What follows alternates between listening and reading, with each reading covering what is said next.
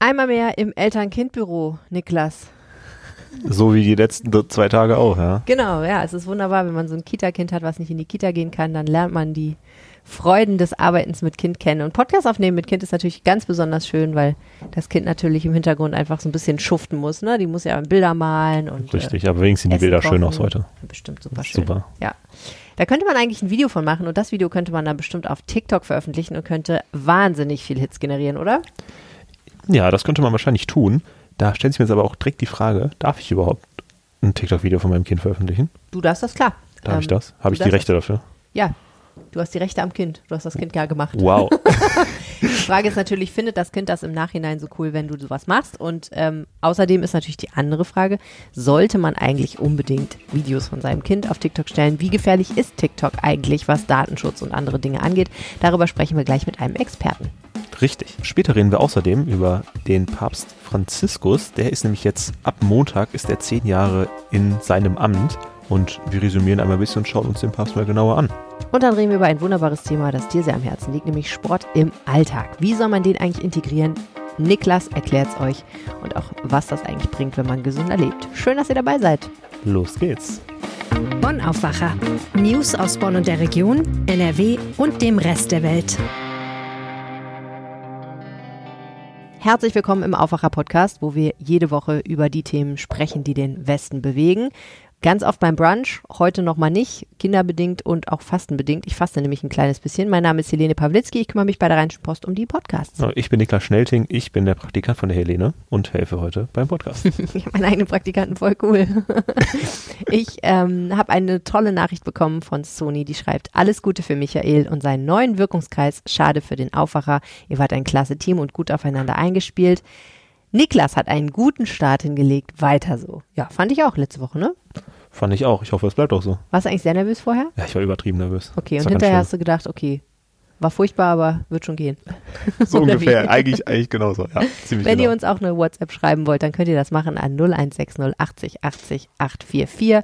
Schickt uns euer Feedback, schickt uns eure Themenwünsche, was ihr wollt und werdet Teil der Aufwacher-Community, denn wir setzen euch gerne auf unsere WhatsApp-Broadcast-Liste und schicken euch ab und zu auch mal Fragen oder Ideen und wollen von euch wissen, was ihr davon haltet. Als erstes schauen wir jetzt erstmal, was hier in Bonn und der Umgebung los ist. Nicht erschrecken, der Wolf ist zurück in unserer Region. Vor kurzem hatte sich ein Landwirt aus Königswinter nicht schlecht gewundert, als ihm frühmorgens zwei junge Wölfe mitten auf der Landstraße begegneten. Aber mehr weiß dazu Mario Quattum, Generalanzeiger. Hallo Mario, schön, dass du da bist. Hallo, schönen guten Morgen. Du hattest ja erst vor kurzem einen Artikel über die zwei gesichteten Jungtiere veröffentlicht. Was ist denn da eigentlich genau passiert? Ja, der Landwirt aus Königswinter ist am frühen Morgen, Landwirte sind ja bekanntermaßen immer früh munter, unterwegs gewesen aus seinem Traktor und hat nicht schlecht gestaunt, als er da diese beiden pelzigen Tierchen auf der Landstraße herumposieren sah, hat ein Foto gemacht und hat das Foto entsprechend eingestellt. Also er hat es auch einen Experten geschickt und die Experten sind sich einig, obwohl die äh, Auflösung jetzt nicht so super ist und man durch die Scheinwerfer auch vielleicht denken könnte, das sind vielleicht ein paar zu groß geratene Chihuahuas oder andere Pelztiere, dass es sich um Wölfe handelt, was unter anderem dadurch ist, dass wenn man weiß, dass er auf einem Traktor sitzt, äh, ist die Perspektive ein bisschen anders. Waren das denn wirklich Wölfe? Denn manchmal kommt es ja durchaus zu Verwechslung und Leute halten so große Hunde für Wölfe, ne? Ja, durchaus. Also es gibt Hunde, die den Wölfen ähnlich sehen und die sind auch sehr beliebt. Aber man kann anhand von der sogenannten Losung, also das ist das, was die Wölfe, nachdem sie gefressen haben, so hinterlassen. Und in Form von Haaren kann man nachweisen, dass es sich um Wölfe handelt. Und natürlich auch, wenn ein Tier gerissen wird, ist auch eindeutig dann zu erkennen, dass äh, kein Hund am Werk war, sondern tatsächlich ein Wolf. Sind Wolfsichtungen denn generell sehr ungewöhnlich? Wie oft passiert sowas eigentlich? Also es ist in der Tat so, dass wir ganz in der Nähe von Königswinter in Eitorf, das ist rund 30 Kilometer entfernt, seit zwei, drei Jahren ein offizielles Rudel haben, das Leuscheider Rudel. Da haben sie ein eingewanderter Wolf, der aus Bayern eingewandert ist, und eine Fair, also eine weibliche Wölfin, haben sich dort zusammengefunden. Und nachgewiesen ist auch, dass die einige Welpen geworfen haben und dass die viel unterwegs sind, sowohl im nördlichen Rheinland-Pfalz auch, äh, als auch bei uns im Rhein-Sieg-Kreis. Da würde sich jetzt mir auch direkt die Frage stellen, könnten denn die Jungtiere zu diesem Rudel überhaupt dazugehören? Genau, also es fehlt noch sozusagen der konkrete genetische Nachweis, dass es Tiere aus Leuscheider Rudel sind. weil, weil die Jungwölfe dann ja auch dieses Rudel verlassen, könnte es sich um Jungwölfe handeln, die das Leuscheider Rudel verlassen haben und ja, sich jetzt selber in die weite Welt aufmachen, um gleich ein neues Rudel zu gründen. Weiß man denn, wie viele Tiere zu dem Rudel gehören und kann man das irgendwie nachverfolgen? Also das weiß man, das weiß man nicht genau. Das ist nach Expertenmeinung auch ja gerade dadurch, dass die, dass die Jungwölfe dann irgendwann das Rudel verlassen, kann man nicht genau sagen, wie viele Tiere dazu gehören, wenn die gerade geworfen haben. Also was wir auf jeden Fall wissen, dass die in der Saison 2021 sieben Welpen hatten gemeinsam und äh, 21, 22 acht Welpen. Wir wissen auch, dass zwei Jungtiere bei Verkehrsunfällen im Rhein-Sieg-Kreis ums Leben gekommen sind. Deswegen kann man leider nicht genau sagen, wie groß das Rudel ist, weil das halt durch äh, Abgänge durch die jungen Wölfe äh, ein dynamischer Prozess ist sozusagen. Haben wir denn bei uns in der Region noch weitere Rudel oder ist das Leuscheider Rudel das einzige? Also bislang noch nicht. Wir haben halt dieses Leuscheider Rudel, was bis weit nach Rheinland-Pfalz in den, in den Westerwald unterwegs ist, wie wir an äh, diversen Nutztierrissen wissen. Und ansonsten in Nordrhein-Westfalen gibt es am Niederrhein einen Rudel, und ansonsten, so, so viel ich weiß, nur sozusagen einzelne äh, Sichtungen von, von Einzeltieren, aber wohl kein, keine Rudel. Man kann jetzt nicht jeden Wolf einzeln zählen. Ähm, wie sieht denn aber so eine generelle Überprüfung der Tiere eigentlich aus? Wie wird sowas eigentlich gecheckt? Also, soweit wir wissen, gibt es neben der Losung halt die Möglichkeit, dass äh, Nutztiere, die gerissen worden sind, die werden an, anhand sozusagen von Speichelproben überführt sozusagen. Und aus Rheinland-Pfalz kommt die Idee, den Tieren äh, Sensoren anzulegen. Die rheinland-pfälzische Umweltministerin hatte diesen Vorschlag gemacht im vergangenen Jahr. Seitdem ist es um diesen Vorschlag allerdings ruhig geworden, weil es wohl auch ja sozusagen rein technisch schwierig ist, das umzusetzen. Man müsste die Tiere dann ja einfangen mit diesem Sender versehen, damit man weiß, wo sie sind. Es ist zu vermuten, dass es bislang an der technischen Umsetzbarkeit gescheitert ist. Es gibt ja immer wieder Überlegungen, dass man die Wölfe hier eigentlich nicht haben will, dass man die abschießen sollen darf. Wie ist da der Stand der Debatte? Eine Debatte weniger im Rhein-Sieg-Kreis, da nur vereinzelt, aber vor allen Dingen im benachbarten Kreis Neuwied, wo ja das Leuscheider Rudel auch unterwegs ist. Es gibt da massive Beschwerden von Nutztierhaltern, bei denen es auch zum Teil schon dazu gekommen ist, dass die Wölfe die Schutzzäune überwunden haben, wobei wir andererseits auch gehört haben, dass es zwischen dem Begriff Schutzzaun und Schutzzaun auch sozusagen zwei Paar Schuhe gibt. Also die offiziellen Schutzzäune, die auch, die auch gefördert werden, inklusive Untergrabschutz und so weiter, die sind eigentlich für die Wölfe kaum oder gar nicht zu überwinden. Da müssen sie schon sehr schlau sein und sozusagen aktiv gelernt haben, wie sie diese über 1,50 Meter oder 1,60 Meter hohen Zäune überspringen.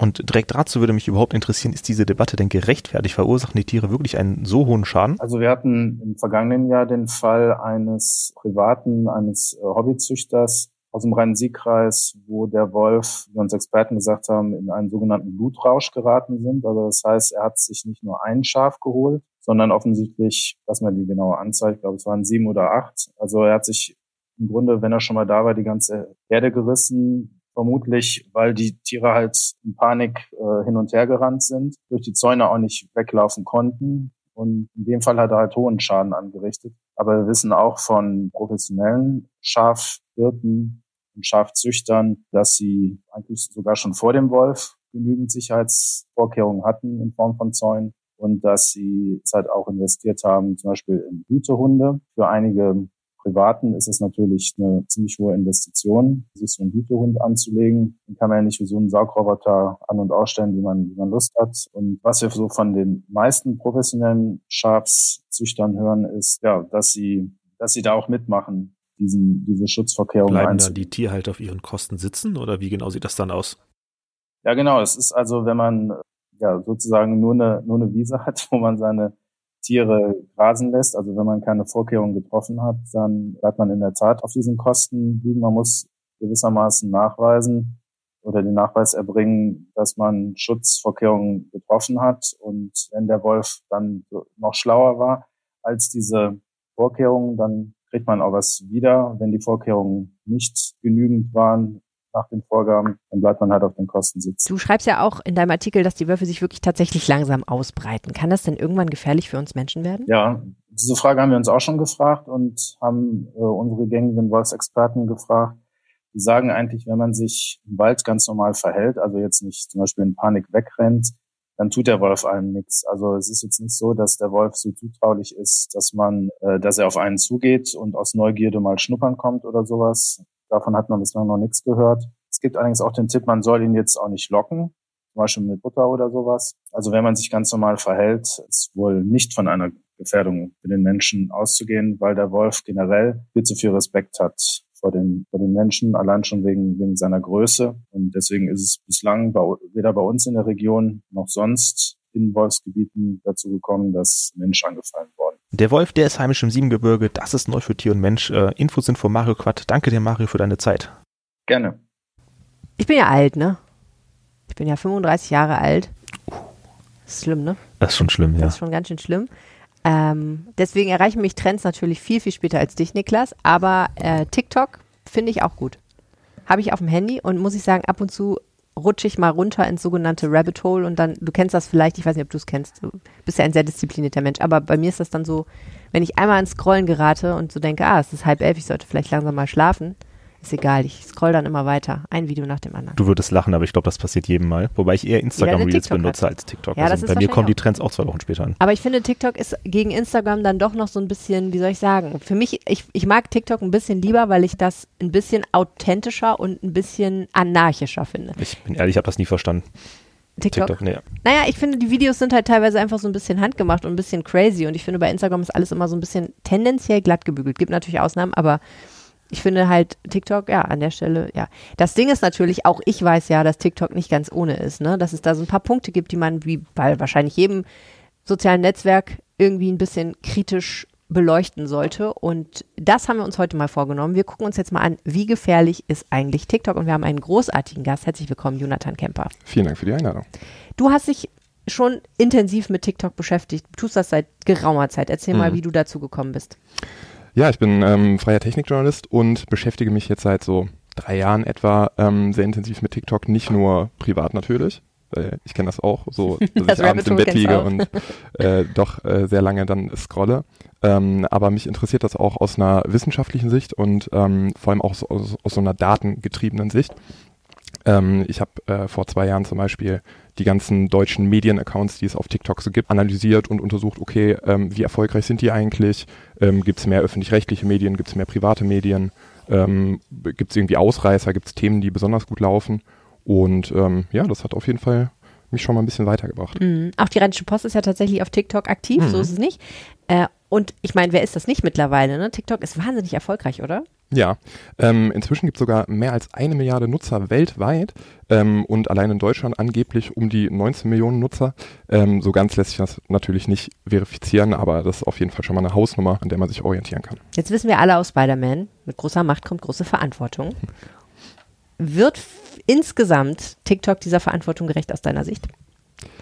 Ja, schwierig. Ich würde sagen, da scheiden sich so ein bisschen die Geister. Ähm, TikTok macht viel Publicity in diese Richtung und ähm, hat jetzt auch irgendwie ein Transparenzcenter eingerichtet, schon vor ein paar Jahren. Also im Sinne von, sie wollen nach außen propagieren, dass sie das tun. Genau, ja. Mhm. Ähm, natürlich lässt sich dieser ganze ähm, chinesische Hintergrund, der ja auch vor allem von der Politik sehr kritisiert wird, ähm, nicht ganz verleugnen und TikTok kann sich davon nicht ganz trennen.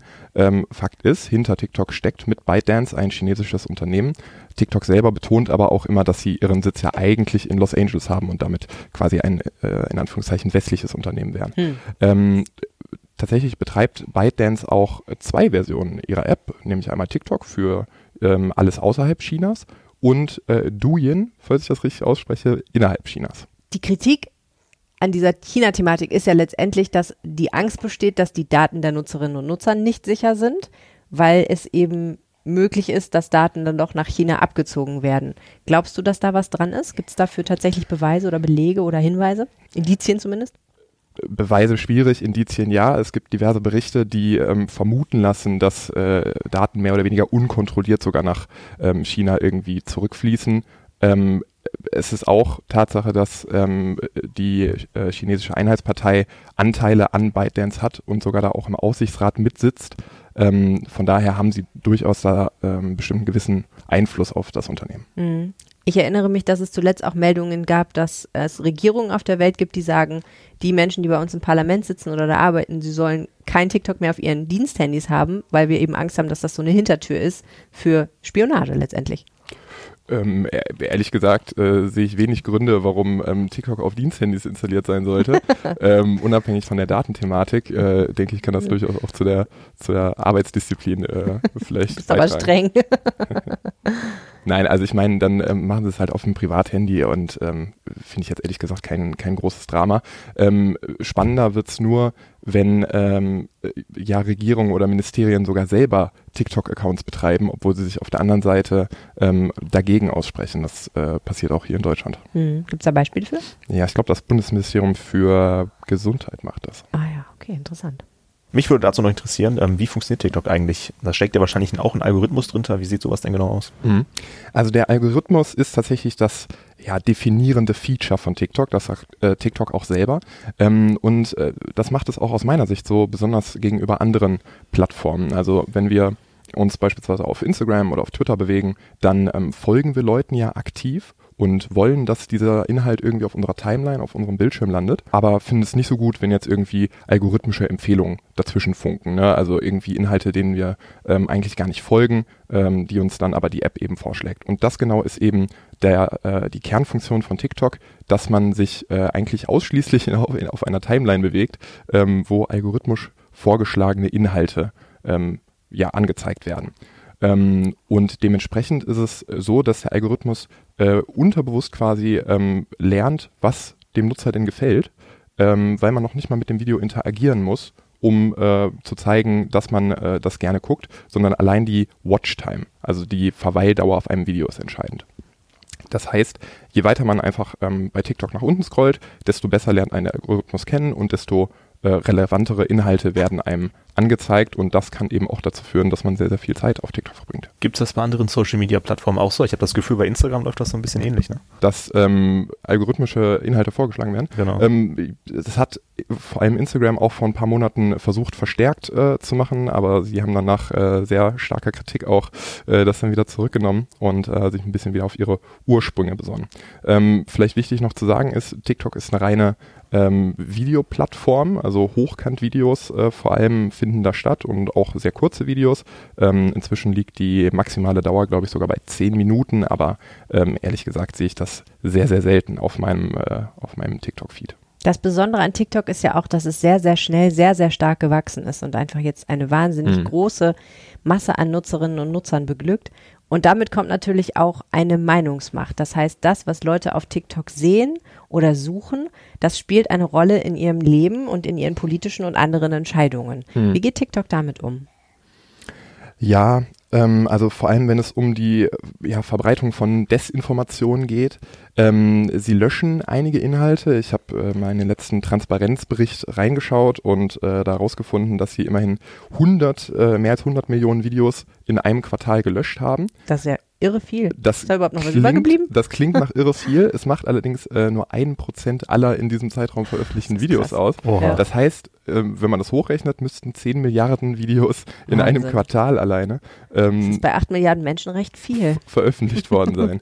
ähm, und davon, ähm, von diesen gelöschten Videos, macht tatsächlich nur ein super kleiner Teil ähm, irgendwie äh, De äh, Desinformation aus. Also, dass sie sagen, okay, diese Informationen sind falsch, ähm, das müssen wir jetzt runternehmen, damit sich das nicht verbreitet. Gerade bei so Themen, ne, irgendwie Gesundheitsaufklärung während Corona mhm. und jetzt auch ähm, im Ukraine-Krieg ähm, ist das ja sehr schwierig. Aber ist es denn wahrscheinlich, dass so wenig davon tatsächlich Desinformation ist, wie TikTok sagt?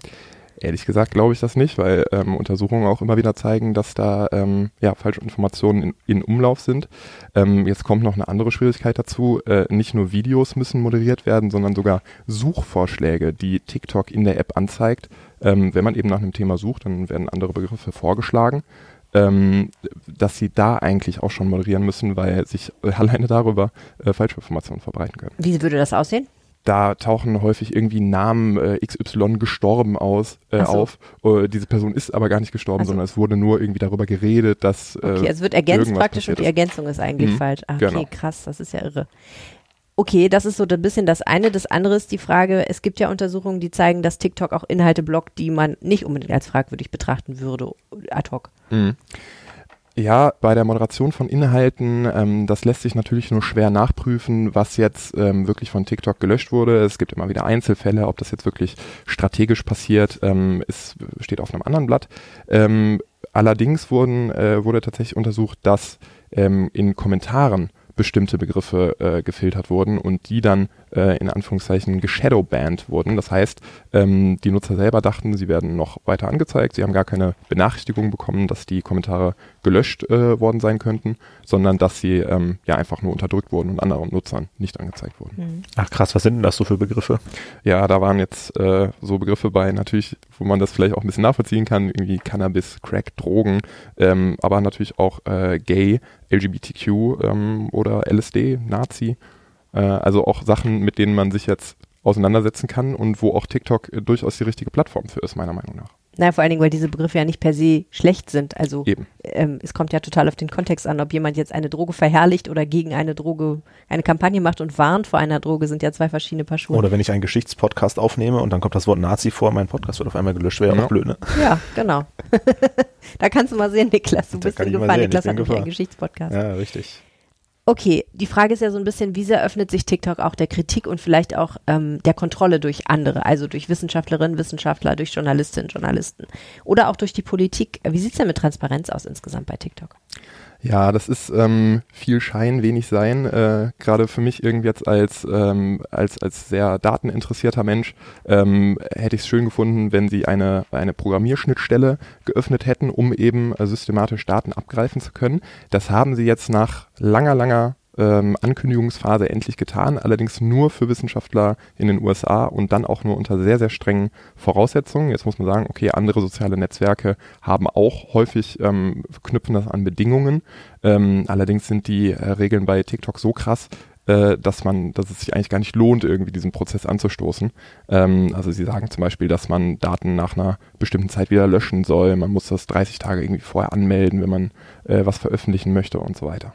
Ah, okay, aber dass man überhaupt anmelden muss, dass man was veröffentlichen kann, ist ja schon irre, weil das ist ja keine freie Forschung mehr, wenn du dann hinterher nicht publizieren darfst. Eventuell. Genau, und das Problem vor allem ist, dass sie das eben äh, Unterstützung äh, unabhängiger Forschung nennen und das finde ich ehrlich gesagt ein bisschen fragwürdig. Ja, okay. Und wie gut ist so der Draht der Politik zu TikTok? Hast du das Gefühl, dass weil äh, ne, es gab ja in der Vergangenheit auch soziale Netzwerke oder Netzwerke im Internet, sozial ist ja immer so, ein, so eine Frage, ähm, wo es einfach fast überhaupt unmöglich war, überhaupt mit denen zu reden. Oder Messenger-Dienste, die, ne, wo, wo, man irgendwie wusste, die sitzen in Dubai, aber wir kommen da irgendwie nicht dran und es ist total schwierig, überhaupt erstmal einen Kontakt aufzubauen, um zu mhm. sagen, hey Leute, was macht ihr da eigentlich? Mhm. Können wir mal über Gesetze reden?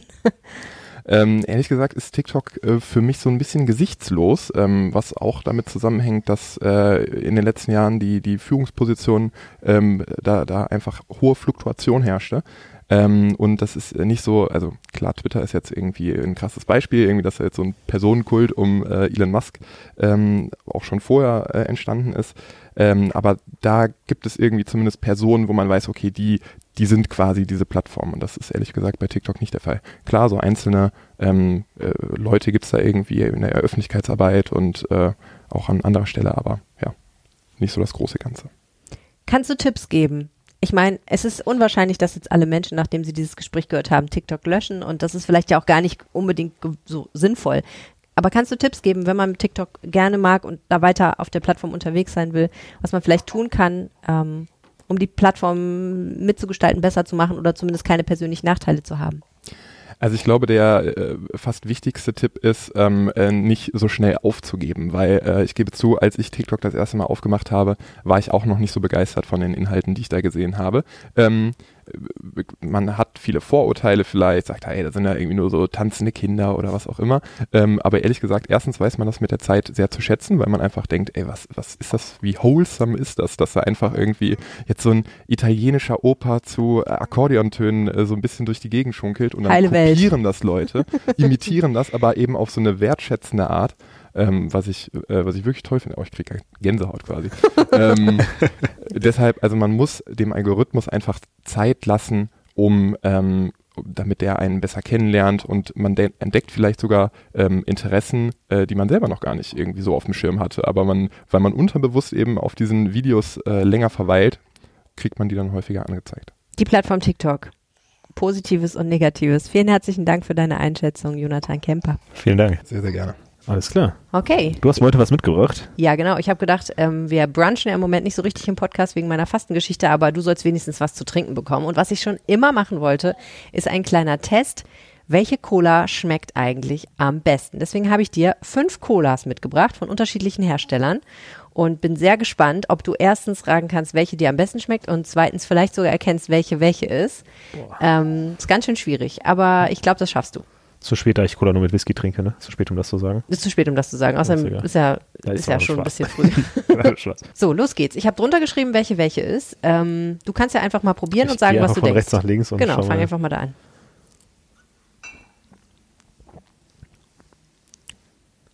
Das ist Dr. Pepper, oder? Ich sag erstmal nichts, ähm, aber du kannst ja erstmal sagen, warte mal, ich kann hier mal aufschreiben. Du denkst, das ist Dr. Pepper. Wie schmeckt die denn? Schmeckt die gut? Nee, ich bin, also das hört sich doof an, aber ich mag Dr. Pepper gar nicht. Okay, also die Cola findest du nicht so lecker. Nee, Welche Note, Schulnote würdest du vergeben? So von 1 bis 6? Ja, Ja, so ein 4 oder so. okay, Das ist schon vier. schlecht. Alles klar.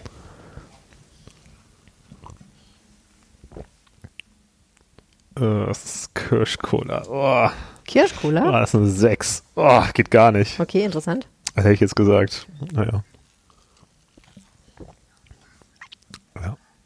Okay, also ich würde sagen, dass das normale Cola ist. Coca-Cola. Ja, und das ist eine 2. Eine 2? Okay. Ja. Okay. Oder Pepsi oder so. Ich glaube, die schmecken gleich. Nee, Pepsi ist nicht dabei tatsächlich. Kann ich verraten. Also ich habe keine Ahnung, was das ist, aber das schmeckt ganz grottig. Das ist auf jeden Fall eine 6. Okay. Ähm, Und eine haben wir noch. also was auch immer das, also das schmeckt gar nicht nach Cola. Das schmeckt so nach Wasser-Cola, so also Kino-Cola. Okay, nur mit zu viel. Wasser. Alles klar. Kino-Cola. Die ist sehr hell, ne, jetzt diese Cola. Sehr so rötlich als dunkelbraun. Das schmeckt so wie Cola-Sirup oder sowas. Cola-Sirup Ja, wie so, als hätte man angemischt. zu viel, selber angemischt, aber zu viel Okay. Sirup reingetan. Welche ähm, Ja, schmeckt auch ganz schlecht. Vier oder so. Vier. Okay, also dein Favorit ist hier diese mittlere Cola und Ja. äh, alle anderen haben eigentlich richtig schlecht abgeschnitten. Ja, also ich trinke echt nicht gerne Cola. Okay, pass auf, jetzt wird's richtig spannend. Also Coke Zero trinke ich eigentlich ganz gerne. Was ich dir sagen kann ist, wenn ich das noch richtig im Kopf habe, genau. Hier hast du richtig gelegen, das ist tatsächlich Coca-Cola. Ja, das hat man auch auf jeden Fall rausgeschmeckt. Dein Favorit. Fangen wir hier drüben an. Das hier ist Red Bull Cola. Boah, der schmeckt ja grottig. Okay, du hast aber eine 4 gegeben, gar nicht so schlecht. Ja, aber also. Diese hier war, glaube ich, die, die du am furchtbarsten findest. Das ist Fritz Cola in unserem Test. Die hat dir gar nicht geschmeckt. Nee, die hat gar nicht gut geschmeckt, das muss man okay, ehrlicherweise und jetzt sagen. kommt der Witz an der Sache. Jetzt kommt der Witz an der Sache. Das ist Dr. Pepper, ne? Das ist nämlich Dr. Ja, Pepper. Und bei Dr. Dr. Pepper. Pepper hast du gesagt, das Ja, ist eine das ganz ist- schreckliche Cola und die kriegt Die eine schmeckt 6. Das ist eine Kirschcola. Ja, das hat echt stark nach Kirsche, Kirsche hast du nicht geschmeckt. gesagt, du magst Dr. Pepper? Ich, ich mag's nicht. Ach so, okay. Nee, das ist nicht Dr. P- Das ist Dr. Pepper, genau. Und kriegt eine Ja. 6. Und dieses hier ist meine persönliche Lieblingscola. Das ist nämlich Black Cola. Kenn und äh, ja, ist von Lamsbräu. Das sind ja diese äh, Menschen, die das äh, glutenfreie Bier herstellen. Ich finde, die machen auch eine gute Cola. Die hast du immerhin mit einer 4 bewertet. Aber Ja. insgesamt kann man Oh. nicht sagen, dass Nee. irgendeine dieser Colas Aber wirklich habe ich doch wenigstens richtig geraten. Aber ich muss echt sagen, also das hier hätte ich jetzt, also. Ja, das schmeckt schon echt stark irgendwie nach Kirsche, habe ich das Gefühl. Aber ja, also jetzt, klar, jetzt weiß ich, was es ist, aber dann, du merkst, dass es Dr. Pepper ist, ja. So im Nachhinein. Klar. Wow. Witzig. Das war echt super witzig.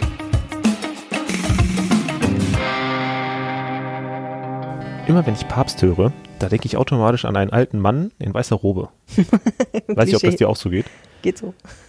Aber wusstest du, also die Päpste sind ja wirklich relativ alt, weil das Durchschnittsalter der Päpste ist ja wirklich bei 66 Jahren. Wenn die anfangen, ne? Also andere gehen in Rente und die fangen an, noch einen krassen anderen Job zu machen. Eben. Boah, das ist deswegen, anstrengend. deswegen reden wir auch heute über Papst Franziskus. Der ist nämlich ab nächsten Montag schon zehn Jahre im Amt. Ja, was heißt schon, ey? Mir kommt das äh, vor, als wäre der schon viel, viel länger im Amt, ehrlich Ja, das gesagt. stimmt. Ich kannte den alten auch noch sogar, Ja, du den sehen. Benedikt. Und äh, ja, wenn ihr mitreden wollt am Montag, äh, wenn es um Franziskus geht, dann sagen wir euch jetzt alles, was ihr wissen müsst. Was hat der Papst Franziskus eigentlich vorher gemacht, Niklas, bevor er Papst wurde? War der immer schon so päpstlich? Ja, gar, gar nicht mal so päpstlich war der, der Papst, der Franziskus. Der hieß ja auch gar nicht ursprünglich Franziskus, sondern der hieß Jorge Mario Bergoglio. Und der hat auch gar nichts mit der Kirche am Anfang zu tun gehabt. Der fing nämlich eigentlich an zu arbeiten als Türsteher und als Hausmeister. Also Ach, mal was, was ganz anderes, genau. Ja, total, sehr ähm, bodenständig. Später, ja, sehr bodenständig. Später absolvierte er dann eine Ausbildung als Chemiker, arbeitet dann in so, einem, in so einem Lebensmittelkonzern da als Chemiker und fand erst nach einer schweren Krankheit seinen Weg zu, zu Christus praktisch, mhm. zu, dem, zu, dem, zu der Kirche. Das ist interessant. Und dann ist er natürlich wahrscheinlich auch nicht direkt Papst geworden, oder? Äh, nee, der ist wirklich nicht direkt Papst geworden. Das hat echt richtig, richtig lang gedauert. Der wurde dann nämlich innerhalb der nächsten 30 Jahre, die er dann bei der Kirche war, da wurde er erstmal zum Priester ernannt, 1969. Dann wurde er Provinzoberer der Jesuiten in Argentinien ähm, also eine etwas höhere Stellung. Und später wurde der dann 1998 wurde der dann sogar Erzbischof von Buenos Aires und erst 2001 wurde der zum Kardinal ernannt. Und Kardinal, das wissen wir, ist eine Voraussetzung, um Papst zu werden da muss man ja auch erstmal hinkommen. Es gibt auch nicht so viele Kardinäle. Mhm. Der Papst, also ich finde, dieser Papst polarisiert ziemlich. Es gibt Leute, die finden den total super und es gibt Leute, die sagen, ja gut, aber wenn er so super ist, warum macht er denn nicht mal ein bisschen mehr Ballett bei Reformbestrebungen? Ne? Also der hat so, so echt so diese zwei Seiten, finde ich, im öffentlichen Image. Genau, das ist absolut richtig. Also wie jeder andere Mensch hat natürlich auch der Papst seine guten, seine schlechten Seiten. Ähm, man muss jedoch sagen, also ich hatte jetzt das Gefühl so ein bisschen, dass die Pro-Seiten schon ein bisschen überwiegen, aber. Du bist Papst-Fan. Franziskus-Fan. ich bin, ich bin ein, ein, na, eigentlich nicht, ich bin generell kein so großer Fan der katholischen Kirche, wenn ich ehrlich bin, generell der Kirche auch eigentlich nicht. Man muss jedoch sagen, dass der Papst wirklich ein sehr, sehr engagierter Mensch ist, also gerade bei der armen Bevölkerung, da ist der richtig hinterher, also er hilft total viel den Armen, hat auch in Argentinien hat er das ganz, ganz viel gemacht, deswegen ist er auch so relativ schnell aufgestiegen. Mhm. Ähm, er soll auch relativ bescheiden sein und ist auch extrem gegen Korruption und Geldwäsche.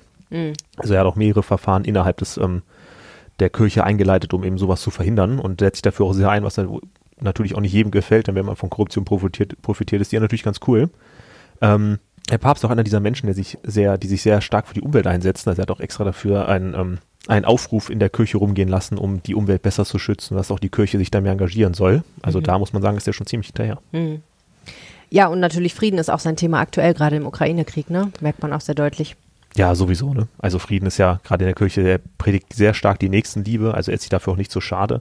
Der Papst, der hält auch teilweise, ähm, wenn es ihm in den Terminplan passt, sage ich mal, hält er auch einfach spontan eine ähm, Reden vor ganz normalem Personal, die sich ja eigentlich mit dem Papst gar nicht so beschäftigen sollen wahrscheinlich. Das ist dem da ziemlich egal. Mhm.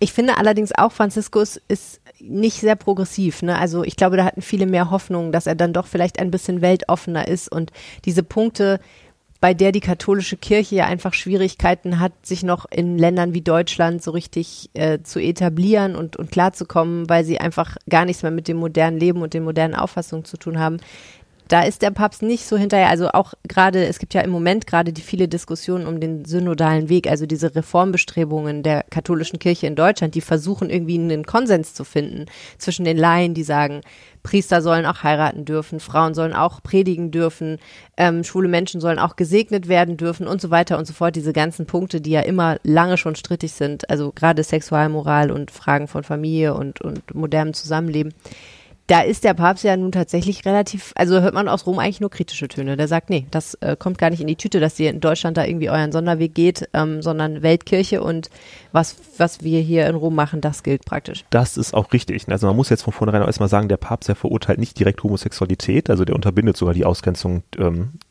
von solchen Menschen in der Kirche. Ähm, er ist aber auf jeden Fall gegen gleichgeschlechtliche Ehe und das auch sehr strikt. Also da lässt er auch gar nicht mit sich reden. Und der sagt auch, dass die Adoption von Kindern, also einer gleichgeschlechtlichen Ehe, dass er das, er sieht das als Diskriminierung der Kinder an. Ne? Hm. Also da ist er wirklich gegen. Ähm, schon merkwürdig eigentlich. Ja, schon ein bisschen merkwürdig, wo er doch eigentlich relativ offen wirkt, gerade auch mit Umwelt und sowas. Aber da lässt er wirklich gar nicht mit sich reden, ist er auch sehr konservativ eingestellt. Jetzt haben wir natürlich erstmal über die ganzen vielen ernsten Punkte geredet, aber es gibt natürlich im Leben dieses Papstes auch ein paar kuriose und witzige Momente, ähm, die du recherchiert hast. Auf jeden Fall, da habe ich ein paar richtig coole Sachen ähm, rausgesucht. Also wenn ihr jetzt mal ein bisschen klugscheißern wollt und da ein paar Fun Facts braucht, ähm, der Papst ist zum Beispiel der erste nicht-europäische Papst, wie erwähnt, der kommt aus Argentinien, seit Gregor dem Dritten. Und jetzt fragt natürlich jeder, wer ist Gregor der Dritte? Ich hatte auch keine Ahnung. Gregor der Dritte, der war Papst äh, 731 nach Christus. Also das ist schon sehr, sehr, sehr lange her. Genau, und äh, Gregor der Dritte kommt ja äh, aus Syrien, muss man sagen. Ne? Ich habe mich natürlich sofort gefragt, wo kommt im 8. Jahrhundert ein Papst aus Nicht-Europa her? Und äh, ja, die Antwort ja. lautet aus Asien praktisch. Da muss man erstmal kurz umdenken und nicht an Europäische Union denken, sondern bitte auch an den Kontinent Europa. Ja, das Fall. ist ja dann auch wichtig. Ähm, außerdem ist der Franziskus, das ist der erste Jesuit, der auch Papst wird. Die Jesuiten, ah. das ist ein Orden innerhalb der Kirche. Und es, man muss sagen, dass es generell in letzter Zeit ähm, weniger geworden ist, dass der Papst einem Orden angehört. Das war damals ganz wichtig. Vor ein paar hundert Jahren mittlerweile sind die meisten Päpste gar nicht mehr irgendeinem Orden angehörig. Interessant. Deswegen ist das vielleicht sogar direkt doppelt eine Besonderheit. Mhm. Das wusste ich tatsächlich nicht. Und was ich auch mal spannend finde, ist, die meisten heißen ja irgendwie Gregor der Dritte oder so, aber der Papst heißt einfach nur Franziskus, wie so ein brasilianischer Fußballspieler. Richtig, und das ist auch seit 913 der allererste Papst, der keine Ziffer am Ende seines Namens trägt. Krass. Also, ja, genau. weil, weil keiner sich Franziskus genannt hat. Ne? Weil keiner sich Franziskus genannt ja, hat. Interessant, weil Franziskus ist ja eigentlich schon ein cooler, cooler Heiliger, so, ne? Franz, Franz von Assisi und so. Ja, das, darauf beruht er sich dann auch. Genau, richtig. Der ist, ist da schlecht. eigentlich das hinterher. Ja, er hat immer wieder lustige Momente, die mit Kindern zu tun haben. Genau, ähm, also man muss sagen, dem Franziskus, dem passieren da wirklich die kuriosesten Sachen. Also er wurde zum Beispiel letztens erst vor so einem Kind gebissen, während einer Generalaudienz. Oh nein. Ja, richtig, das musste ja auch erstmal passieren. Dann hat ein kleines Mädchen hat seine Kappe geklaut und die musste er sich dann erstmal zurückholen. Wirklich? Und ähm, ja, wirklich. Die hat, man muss auch sagen, der trägt ja nicht diese riesige Papstkappe, sondern immer so eine, eine kleine, kleinere weiße Kappe. Ähm, die große, die wäre wahrscheinlich für das Kind sogar zu schwer gewesen. Und ganz am Anfang seiner Laufbahn beim Papst, da ist sogar ein Junge auf die Bühne geklettert, wo er gerade eine Rede gehalten hat, hat sich dann auf den Stuhl des Papstes gesetzt, ist da, hat da rumgespielt und hat sich dann sogar am Ende an das, an das Bein von dem Papst geklammert und wollte gar nicht mehr runtergehen. Und wie hat Franziskus reagiert? Oh, der fand das total, der hat geschmunzelt und der ist da, glaube ich, relativ entspannt mit Kindern. Also okay. der verzeiht denen eigentlich alles, habe ich das Gefühl. Witzig. Und er ist aber auch generell eigentlich eher so ein humorvoller Mensch, oder? Ein bisschen lockerer Typ. Ja, der ist total. Also es gab, ähm, 2016 gab es eine Veranstaltung im Vatikan, da ging es um, um Kunst und Artisten und generell so ein bisschen auch ähm, balancieren und jonglieren und da hat der Papst auch die Möglichkeit ge genutzt und hat dann auf einem Balanceboard balanciert und hat auch jonglieren geübt. Kannst du mal sehen. Eigentlich ganz schön sehen. cool. Jetzt wisst ihr alles, was ihr wissen müsst über Franziskus, um den Montag klarzukommen. Genau, jetzt habt ihr alle Informationen, die ihr braucht. Du bist ein super sportlicher Typ, ne? Schon. Brauchst du gar nicht so zu grinsen. Also ich würde mich nie als super sportlich bezeichnen, nicht aber ich würde sagen, dass ich. Äh, du bist kein Leistungssportler, aber Sport kein, nimmt schon einen wichtigen Teil deines Lebens ein. Mein Sport nimmt einen sehr wichtigen Teil. Weißt du, woher ich ja. das überhaupt erstmal gemerkt habe? Was denn? An der Tatsache, dass du dich so besonders ernährst. Oh ja, ich bin, ich ernähre, ich äh, passe da sehr genau auf, genau. Ich track meine Kalorien, so nennt man das ja jetzt im Fachjargon, Kalorien-Tracking. Das heißt, ich zähle wie viele Kalorien mein Essen hat, welche Inhaltsstoffe es hat. Du guckst total auf Proteine. Genau, ich muss sagen, das, das funktioniert nicht immer ganz so gut, wie man sich das erhofft. Ne? Also, Wenn man unterwegs ist, ist es schwieriger. Ja, ich war letztens ne? zum Beispiel überrascht, also wie viel Kalorien eigentlich 200 Gramm Nudeln haben. Das denkt man vielleicht gar nicht, aber das sind dann mal eben halt 600 Kalorien. Ne? Das, ja, das, das reicht mehr, als man denkt. Das ist fast ein, das ist halt ein Big Mac. Ne? Und du isst keinen Zucker? Äh, ich esse Oder wenig Zucker? Ich esse in erster Linie nur Fruchtzucker, ja. Also Krass. Früchte esse ich schon, aber also wenn ich jetzt im Supermarkt sitze und denke, boah, die Katjes Gummibärchen, die musst du jetzt einmal essen, dann geißel ich mich nicht und lasse es liegen, sondern ab und zu esse ich ruhig auch echt was, aber ich esse auch noch nicht die ganze Tüte. Also da gebe ich schon, ah, da passe ich drauf auf. Bei Chips esse ich eher die ganze Tüte. Genau, da habe ich halt gedacht, okay, wer, wenn, wenn jemand so auf seine Kalorien achtet und dann aber gleichzeitig nicht so ähm, jetzt so ein dünnes Hemd ist und so, dann kann das ja eigentlich nur mit Training zusammenhängen. Und so ist es auch tatsächlich. Was machst du so für Sport? Ja, genau. Also ich gehe in erster Linie ins äh, Fitnessstudio. Also das mache ich auch so vier bis sechs Mal die Woche ungefähr und gehe nebenbei laufen. Vier bis sechs Mal die Woche? Richtig. Plus laufen? Das ist ganz schön zeitintensiv. Mega. Wie viel Zeit schätzt du, wendest du auf? Ich meine, du musst auch mindestens zwei Stunden rechnen für Fitnessstudio, ja, oder? Also fürs Fitnessstudio rechne ich immer zwei Stunden. Also ich bin meistens ein bisschen schneller fertig, aber mit hinlaufen und zurücklaufen und ähm, genau. Zählt das Laufen an. dann auch zum Laufen am Tag? Also läufst du dann hin und das zählt dann als ich war auch noch Nein, laufen? nein, nein, also Laufen ist wirklich äh, Laufen. Also Jogging. ich gehe im Schnitt zwischen fünf und zehn Kilometer dann laufen. Alter. Das dauert auch, das dauert richtig lange. Also für zehn Kilometer brauche ich aktuell ja, ein bisschen weniger als eine Stunde. Ähm, Heftig. Aber dann muss ich halt erstmal, also dann laufe ich halt auch abends nicht mehr rum oder Wann so. Wann machst du das denn alles? Morgens früh? Ja, also heute, heute lustigerweise bin ich um 5.30 Uhr aufgestanden und bin fünf Kilometer laufen gegangen. Ach du Schande. Ja, aber ich gehe auch früh ins Bett, muss man sagen. Also ich bin, ich bin da mit meinen 22 Jahren vielleicht auch ein bisschen übertrieben. Also es, ich, die meisten meiner Freunde gehen so um äh, 12 Uhr ins Bett, also ich bin halt um 21 Uhr noch schlafen gegangen. Okay, na gut, ich meine, ja. man muss es wollen, ne? Äh, ich bin so ein bisschen das oh, Gegenteil. Ich ähm, bin von Haus aus kein besonders sportlicher Mensch. Meine Eltern haben nicht im Alltag Sport gemacht, muss man sagen. Meine Schulsportkarriere war furchtbar. Die habe ich super gehasst. Sportunterricht in der Schule war das Schlimmste für mich. Das fand ich aber auch. Also ich mochte den Sportunterricht in der Schule auch gar nicht. Ja. Das war gar nicht mein Fall. Ja, aber wenn du dann auch noch von Natur aus jetzt nicht so ein sportlicher Typ bist, dann führt das halt dazu, dass du einfach gar nicht ins Habit kommst, ne? So, also du Ja, kommst das gar nicht so. dazu, dass du überhaupt irgendeinen Sport mal gut findest. Und das hatte ich echt in meinen 20ern hatte ich riesige Probleme deswegen. Also ähm, habe deutlich gemerkt, mein Rücken tut mir weh, ich bin nicht so beweglich und so weiter und so fort, mega schlimm. Und dann habe ich irgendwann angefangen mit Kickbox. Boah, das ist geil. Ja, ist super, ist ein super Sport. Ähm, ich meine, man muss, glaube ich, den richtigen Ort dafür finden, weil es gibt, glaube ich, auch viele, wo es wirklich darum geht, dass Leute sich richtig aufs Maul hauen wollen. Aber wenn man ein gutes Dojo oder eine gute Akademie dafür findet, dann geht es da halt auch viel einfach um Beweglichkeit, um Krafttraining, um Flexibilität und Muskelaufbau und aber auch Fitness. Und das ist, finde ich, so ein gutes Gesamtpaket. Und das hat mega geholfen bei meinen Rückenschmerzen, weil man auch viel diese Drehbewegungen in der Wirbelsäule macht und viel mit den Schultern arbeitet und so. Das hat halt ähm, ganz toll geholfen, das alles Absolut. auszugleichen, diese ganzen Verspannungen, die man so hat. Ja, aber dann kam ein Kind und äh, das Kind mag es nicht, wenn ich nach 18 Uhr das Haus verlasse. Was heißt, jeglicher Sport nach 18 Uhr findet leider ohne mich statt. Ist auch gerade bei Kickboxen noch schwierig, weil das sind ja eher Abendsveranstaltungen, weil Genau. die eben nicht für Kinder sind, sondern Ja, für ja, Erwachsene. genau, genau. So ist es. Deswegen muss ich das leider jetzt im Moment echt hinten anstellen. Ich versuche jetzt immer, wenn ich sie zweimal die Woche, wenn ich sie von der Kita abhole, dann mit dem Kinderwagen joggen zu gehen in den Park und da Ja. oh, so an das so ist einer richtig cool. Es geht, also ich, ich finde, also es sieht wahrscheinlich mega beknackt aus. Ich kenne mehrere. Leute, die das machen. Also jetzt gerade auf ähm, Was ja bleibt dir eben über? TikTok, auf TikTok gibt's ist, Ja, geht ja, sowas ja. öfter mal ja viral. ich habe halt ne? keinen Jogging-Kinderwagen, ne? ich habe so einen normalen Kinderwagen. Aber es geht auch. Ähm, es, es sieht wahrscheinlich ein bisschen bescheuert aus. Äh, meine Tochter akzeptiert es. Ähm, naja, und dann gehe ich zu so einer Calisthenics-Anlage da im Volksgarten in Düsseldorf und versuche da Sachen zu machen, kann dir aber gleich sagen, dass es nicht sehr erfolgreich ist. Also ich habe in meinem Leben natürlich noch keinen einzigen Klimmzug Ja, hingekriegt. du musst dich da jetzt auch gar nicht schämen. Also ich schaffe maximal drei ähm, Klimmzüge am Stück, weil ich einfach noch zu schwer bin. Ja, das ist wahrscheinlich auch das Problem. ne? Ich bin einfach auch sehr schwer. Das ist eine gute Ausrede. Naja, Frauen haben es eh, muss man ehrlich sagen, mit dem Muskelaufbau und den Klimmzügen ein bisschen schwerer. Warum reden wir jetzt so ausführlich über unsere persönlichen Befindlichkeiten? Weil wir wahrscheinlich nicht alleine sind. Viele Deutschen machen zu wenig Sport und versuchen verzweifelt den Sport in ihren Alltag zu integrieren, scheitern aber. Darüber wollen wir jetzt sprechen und euch ein paar Tipps geben. Der Niklas ist ja so ein fitter Typ, der weiß auf jeden Fall darüber sehr viel. Aber erste Frage, Niklas, was heißt eigentlich zu wenig, was heißt zu viel Sport? Also was ist eigentlich das richtige Maß? Wie viel Sport sollte man machen? Ja, genau. Also da gibt es zum Glück relativ genaue Maßstäbe, nach denen man handeln kann. Also die WHO, die World Health Organization, die sagt, man soll mindestens 150 Minuten Sport in der Woche machen. Das ist laut denen auch so ein Minimum, das man auch erreichen sollte. Okay, warte, jetzt muss ich eben rechnen. 150 Minuten. genau. Also sagen wir mal dreimal 50 Minuten. Könnte hinhauen, ne? Das könnte hinhauen. dreimal eine genau. knappe Stunde. Also sag ich mal drei, drei Tage, wo man einfach eine Stunde mal was macht, ob es jetzt ein Homeworkout ist, ob es Okay. ob's entspannt Mach ich laufen mir schon mal ist. viel zu wenig. Ich mach Ähm, nur einmal, wenn Genau. überhaupt. Und hinzu kommt auch noch, ähm, dass die WHO auch ein Schritteziel vorgibt, was man ungefähr sagen soll. Okay. Das war am Anfang, sagte man so im Schnitt, ja, um, um die 10.000 Schritte. Das ist mittlerweile ein bisschen niedriger. Also laut der WHO reichen 6.000 Schritte am Tag schon aus. Also Die Okay. kriegst du ja auf jeden Fall hin.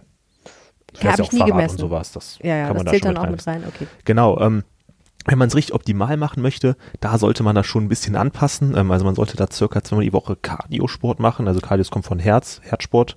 Ähm, Joggen, das ist dann Schwimmen, Joggen, Laufen, Schwimmen, Radfahren. Laufen, genau, ähm, Crosstrainer im Fitnessstudio, wenn man das so sehen möchte, genau, da so ein Step-Ding. Ähm, wenn man es kein Fitnessstudio hat, kann man auch einfach, wenn man will, 20 Mal das Treppenhaus hoch und runter laufen. Klar, Ist macht ein auch super, Spaß. Ist auch ein ne? super, macht halt keinen Spaß, ne? Großartig. Genau, das sollte man so mindestens 20 bis 30 Minuten circa machen. Also schon so eine kleine, etwas anstrengende Einheit. Und man sollte circa dreimal die Woche Krafttraining machen, das auch Mhm. mindestens 30 Minuten. Das Okay, so. also Liegestütze, Klimmzüge Zum Beispiel. Also das ist dann Calisthetics, genau, das kann man sehr gerne gut machen. oder halt an Geräten. Man Ne? geht ins Fitnessstudio, macht sich so einen 0815 Ja. Trainingsplan, das reicht auch komplett Zählt Schwimmen aus. eigentlich mit zum Krafttraining oder zum Ausdauertraining oder beides? Schwimmen ist Ausdauertraining. Ach, guck an. Es kommt, also es, ähm, es kommt drauf an. Also wenn du jetzt zufälligerweise ähm, Schmetterlingsschwimmen müsste, äh, schwimmen müsste, das glaube ich heißt und oder ähm, Butterfly? Ja. Warte, Butterfly schwimmen macht ja diese Arme. Das ist Mhm. auch wirklich Kraftsport. Also das ist wirklich, Ah. wirklich, wirklich richtig, richtig, richtig anstrengend. Ja. Ähm, aber in erster Linie zählt Schwimmen zu den Ausdauersportarten. Okay. Und ist generell sehr gut, wenn man äh, Sport am Anfang machen möchte, weil Schwimmen ist deutlich gesünder als zum Beispiel Laufen. Ja. Okay, gut zu wissen. Heißt das denn jetzt, wenn ich das nicht so mache, dass ich sterben werde früh? Bin ich sehr ungesund? Aber wenn du das so fragst, dann äh, theoretisch schon. Früher als sonst Also wahrscheinlich. früher, genau. Also es geht halt in erster Linie ähm, darum, dass das, äh, man rechnet ja die Lebensdauer des, äh, des Herzens, so als, als Durchschnittsmaß, wie lange man ungefähr leben könnte. Mhm. Und wenn man, wenn das Herz einfach besser trainiert ist, schlägt es nicht so oft. Mhm. Und deswegen hat das jetzt eine höhere Lebensdauer. Okay, um darüber habe ich noch nie nachgedacht. So ganz einfach zu sagen. also ein ne? geringerer Puls ist natürlich logisch, das Herz wird weniger beansprucht. Genau, also man muss auch sagen, der Puls teilweise auch ein bisschen genetisch beginnt. Also zum Beispiel mein Vater hat einen viel, viel niedrigeren Puls als ich, Mhm. weil der einfach da besser trainiert ist auch teilweise, natürlich aber auch andere Voraussetzungen hat. Ich habe zum Beispiel äh, gar nicht so einen niedrigen Puls, wie man jetzt vielleicht denkt. Mhm. Genau, und andere Leute haben natürlich dann wieder einen höheren Puls. Interessant. Kommt halt immer drauf an, was man noch macht, wie man seinen Körper so Beansprucht. beansprucht. Ja. Das heißt, das jeder. Mensch sollte so viel Sport machen, wie die WHO sagt, ja? Das ist die Ja, genau, also die. WHO, die hat da schon äh, relativ gute Statistiken und auch Leute, die das auswerten. Also auf, den, auf die kann man ruhig vertrauen. Und beim Sport ist ja generell das Problem, dass man immer wieder eine unterschiedliche Meinung hat. Also frag zwei Experten zu einem Unterschied, zu demselben Thema und du kriegst auch zwei Meinungen. Mach das mit 100, du kriegst 100 Meinungen. Das ist auch Mhm. wirklich ein, teilweise ein relativ großes Problem. Wie, also das gibt's überall. Wie dehne ich mich richtig? Was ist Muskelkater? Ist Muskelkater gut? Ist das schlecht? Mhm. Und so weiter und so fort. Aber so ganz allgemein sind, kann man das schon so gültig nehmen. So, jetzt nehmen wir mal den normalen Tag, der hat 24 Stunden, soweit ich weiß. Richtig. Acht Stunden schlafen, acht Stunden arbeiten, sind 16 Stunden schon mal weg, ne? So, ich rechne jetzt auch Wege mit. Genau. Dann bleiben noch acht Stunden. Acht Stunden. Da muss ich natürlich auch noch äh, ein Kind betreuen, ich muss irgendwie Essen, mich kochen, ausruhen, ich Freunde muss treffen. essen, kochen, Freunde treffen. Wie soll ich denn in der Zeit auch noch Sport machen, Niklas? Ja, genau. Also man kann natürlich jetzt ganz klar sagen, fahr kein Auto, fahr mit dem Fahrrad. Äh, Okay. Wenn du mit dem Bus Das fährst, ist eigentlich lauf schon mal ein guter Tipp, ne? Ja, richtig. Also das ist natürlich nicht für jeden möglich. Ne? Also ich könnte zum Beispiel auch nicht mit meinem mit dem Fahrrad zur Arbeit fahren. Ein bisschen weit. Ja, das Du genau. Also jetzt bei dem Praktikum sowieso genau richtig. Das dauert, das würde ewig dauern. Ich kann auch nicht zu Fuß laufen. das ist noch weiter. Genau, man kann auch ähm, ganz klar das sagen, wenn man mit dem Bus fährt, zum Beispiel an laufende Bushaltestelle weiter, also gerade in der Stadt ähm, oder Okay. auch bei uns im Dorf zum Beispiel, also Dorf ist blöd, Hahn ist ja auch eine Stadt, äh, aber bei uns im, äh, in der Ministadt, da sind die Bushaltestellen relativ nah beieinander. Also das sind dann vielleicht 500 Meter oder so und die kann man halt eigentlich jeden Morgen gehen. Dann nimmt man sich halt fünf Minuten Zeit und dann schafft man die auch im Schnitt. Ähm, anderer guter Tipp, ähm, nutze nicht den Aufzug, lauf die Treppen mal eben hoch. Mhm. Ist auf Dauer, also je nachdem, wenn man jetzt im Hochhaus wohnt mit zwölf Etagen, würde ich das vielleicht nicht unbedingt empfehlen, weil es einfach ewig dauert. Na gut, aber dann Ähm, hast du die 20 Minuten, die du machen sollst, ja Aber schon dann, drin. Ne? richtig, dann Gar muss, muss man halt auch so sehen. Ne? Genau, Ja. das sind so die, die Standardtipps. Also umziehen. Nee, Genau, das hört sich ja doch immer so blöd an, weil das halt auch jeder sagt. Ne? Also jeder sagt, ja, dann bewege dich einfach mehr. Ist aber halt auch einfach wahr. Ne? Ja. Muss man auch ehrlicherweise sagen. Ja, ja, stimmt schon. Okay, also das sind so Sachen, die man so einfach machen kann, ja? Ja, genau. Also die kann man auch gerade als berufstätiger Mensch, finde ich, kann man das sehr gut einteilen. Ne? Also ich habe jetzt auch meine klassische Acht-Stunden-Woche, sag ich mal. Und ähm, klar, acht Stunden einfach, Tag meinst du nicht acht Stunden? Äh, meine ich ja, acht Stunden Woche wäre schön. Ja. acht Stunden Tag. Ähm, genau, man kann direkt nach dem Aufstehen kann man was machen, bevor man auch vielleicht frühstückt oder bevor man zur Arbeit fährt. Ähm, also die ähm, Mittagspause wurde, äh, wird auch oft genannt. Das finde ich jetzt persönlich nicht so gut. Also ich genieße meine Mittagspause dann doch eigentlich sehr. Hm. Man könnte vielleicht überlegen, okay, vielleicht bringe ich mir mein Brötchen nicht mit vom Bäcker zu Hause um die Ecke, sondern lauf zum Bäcker Ah, vielleicht die nächsten 500 oder einen Kilometer vielleicht sogar Hm. und esse das Brötchen dann die letzten 10 Minuten, die ich dann noch habe von den 30 Minuten. gar nicht so eine blöde Idee. Also tatsächlich losgehen und einfach da an der Ja, Stelle auch so, Wege das, einplanen. das Essen selber jagen gehen, so wie früher. Ne? Also sich einen Speer mitnehmen, Brötchen, Brötchen finden. Ja. Und, und natürlich ähm, auf dem Heimweg und auch abends kann man natürlich sehr gut Sport machen. Das ist immer, ist mal, auch meine präferierte Zeit. Okay, wie schaffe ich es denn jetzt, aus der Theorie auch Praxis zu machen und wie schaffe ich das irgendwie in meinen Alltag zu integrieren? Ja, das ist eine super gute Frage, weil die meisten äh, schaffen es ja eben nicht. Ne? Und das ist auch wirklich, wirklich schwierig. Ähm, es gibt natürlich so ein paar kleine Tipps, aber man kann sich im Schnitt halt merken, dass es ungefähr 30 bis 60 Tage dauert, eine Gewohnheit zu entwickeln. Ne? Also wenn ich wirklich 30 Tage am Stück jeden Tag äh, diese Bushaltestelle weitergehe, dann äh, merke ich, merkt mein Körper sich das auch und der möchte das dann auch und fühlt sich dann vielleicht, fühle ich mich dann auch selber gar nicht so gut, wenn ich es dann mal nicht mache oder es halt ausfallen lasse. Man muss jetzt auch sagen, natürlich, das sind 30 bis 60 Tage, sind immerhin zwei Monate. Da passiert natürlich ganz schön viel. Und ähm, so, dass die meisten Menschen halt eben abgelenkt werden, ihre Aktivität dann aufhören oder halt eben ähm, irgendwas anderes in dieser Zeit machen. Und gerade auch, weil Sport relativ anstrengend ist, fällt das einem natürlich dann auch deutlich leichter, das einfach auch so zu machen. Ähm, der Schlüssel zu diesem sportlichen Alltag, das ist halt also einfach. Ich muss das tun, was ich tue und muss halt auch da dranbleiben. Also so ein bisschen Selbstdisziplin entwickeln und das dann auch durchsetzen. Und man muss auch ehrlicherweise sagen, es gibt überall Ratgeber, zum Beispiel auch bei der Rheinischen Post natürlich. Ähm, es gibt Ratgeber, Infostrecken und Videos. Wie kann ich das sportliche Leben verbessern? Wie kann ich besser essen? Wie kann ich gesünder leben? Wie integriere ich Sport in meinen Alltag? Und ähm, um mal so ein paar etwas ausgefallenere Beispiele vielleicht auch zu nennen, ist vielleicht auch mal ganz interessant. Ähm, hast du jemals versucht, auf dem Laufband eine Netflix-Serie zu schauen? Nein, Mach das mal, das ist voll cool. besitze kein Laufband. Okay, oder nicht auf dem Laufband ist vielleicht sogar noch zu viel, weil manche Leute, denen wird da so ein bisschen schlecht, weil das ja hin und her wackelt. Oder man kann sich das auf dem Kosten, dann kann man sich das Handy davor legen. Das mache ich auch. Ich mache Ja. mein Cardio, ich lege mein Handy vor mich, mache Ja. eine Serie an, Okay. schau die 40 Minuten, dann gehe ich nach Hause. Okay. Das ist meine Cardio-Einheit. Ja, Also hört sich total wird doof an. wenigstens nicht langweilig Aber dabei. da wird dann halt nicht langweilig, genau. Und das ist halt auch so eine Man Sache. auch Also ich verstehe total, wenn man jetzt sagt, okay, zwei Stunden Fahrradfahren finde ich übel langweilig, das mache ich nicht. Hör dir äh, nebenbei einen Podcast an. Ein Hörbuch ist auch ganz cool, wenn, wenn du sagst, okay, ich lese gerne, versuch mal ein Hörbuch, das wäre ich auch ganz cool. Mhm. Ähm, je nach Bücher, zum Beispiel auf Spotify gibt es hier sogar auch umsonst oder sowas. Ah, okay, das ist natürlich ja. ein Argument. Ich meine, Podcasts werden ja. Oder Podcast natürlich super, ne? also der reinwege Podcast auch ganz interessant, habe ich mir sagen lassen. äh, und habe ich auch ausprobiert. Ja. Genau. Und das äh, sind halt so die, so die gängigen Tipps, wie man das dann halt ein bisschen erleichtern kann, damit es halt mehr Spaß macht. Ja, super Tipps. Vielen herzlichen Dank, Niklas. Ich, ich werde mal gucken, was ich damit mache. Ich berichte dir in zwei Wochen mal, wie es ausgegangen ist und ja, ob ich jetzt gerne. mega sportlich bin. Das war der Aufwacher an diesem Wochenende. Vielen herzlichen Dank fürs Zuhören. Genau, wenn euch dieser Podcast gefällt, dann abonniert ihn doch in eurer Podcast-App und bewertet ihn natürlich mit 5 Sternen, da freuen wir uns. Genau, und ihr könnt uns Feedback geben zur Episode und Themenideen gerne per Mail an aufwacher.rp-online.de oder per WhatsApp an 0160 80 80 844. Die Nummer findet ihr auch auf rp-online.de slash aufwacher. Mein Name ist Niklas Schnelling. Ich bin Helene Pawlitzki. Wir wünschen euch ein schönes Wochenende. Tschüss. Mehr Nachrichten aus Bonn und der Region gibt's jederzeit beim Generalanzeiger. Schaut vorbei auf ga.de.